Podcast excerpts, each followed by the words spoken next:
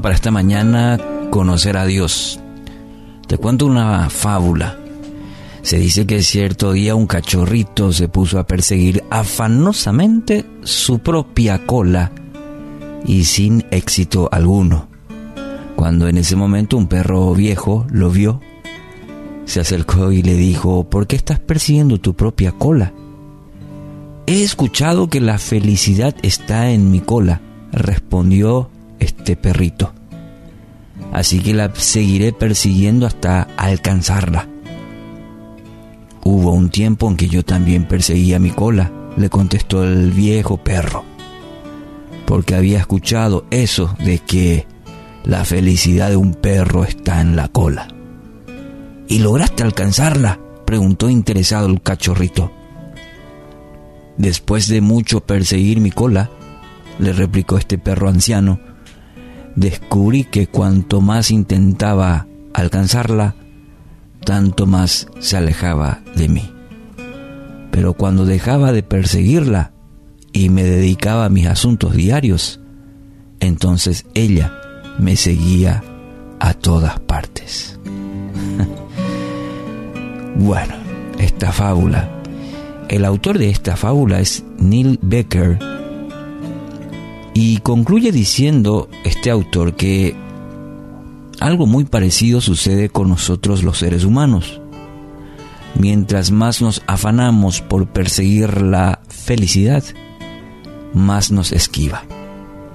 En cambio, cuando nos dedicamos a cumplir fielmente nuestros deberes diarios, la felicidad nos sigue a todas partes.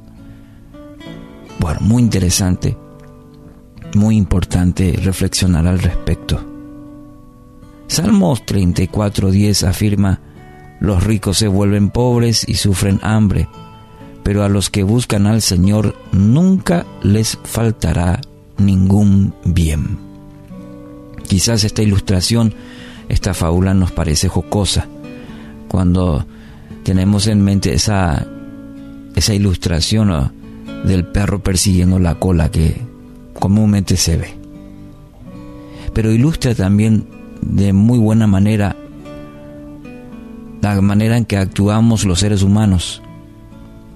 Perseguimos algo que nunca alcanzaremos. Esa supuesta y entre comillas felicidad. El concepto que tengamos de felicidad va a determinar si perseguimos la cola o ella nos perseguirá, en otras palabras, como lo dijo este autor Neil Becker, la comparto plenamente. La meta más preciada en su vida debe ser buscar y conocer a Dios. Cuando esto se vuelve su eje principal, entonces tiene todo. Con Cristo tiene todo. Como aquella canción que hace día disfrutábamos, compartíamos, en Cristo tengo todo ¿Qué dice a continuación? No me hace falta nada. Los ricos se vuelven pobres y sufren hambre. Pero a los que buscan al Señor nunca les faltará ningún bien, dice el salmista.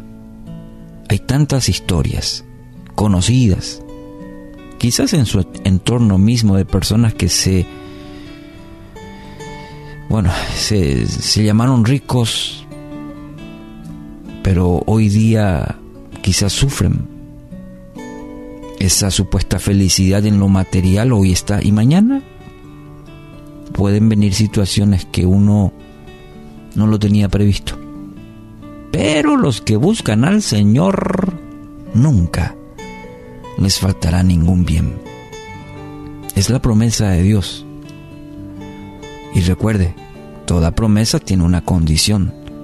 Y en este versículo dice, pero los, los que buscan al Señor, los que buscan de corazón, los que buscan al, Señor diariamente, de, de, un una profunda necesidad de Dios en sus vidas, y que Él ocupa el todo en su vida. A estos no les faltará ningún bien, dice el salmista. Que esto le motive, lo anime, le fortalezca en esta mañana. No son los bienes, no es lo que tengan la eh, cuenta en el banco, en su ahorro, los que buscan al Señor, los que tienen al Señor, son aquellos que ningún bien les faltará. Mateo 6:33, conoce bien, ¿verdad? En esta versión leo, lo más importante es que reconozcan a Dios como único rey y que hagan lo que Él les pide. Dios les dará a su tiempo todo lo que necesiten. Dice todo, todo.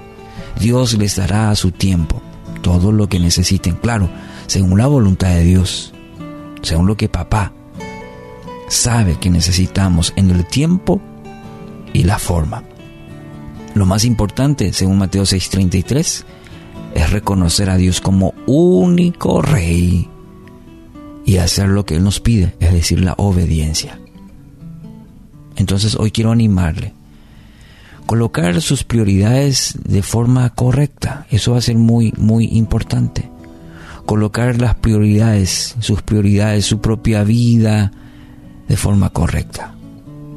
Cuando Dios es el centro de su vida, las bendiciones vendrán como resultado de su relación con Él.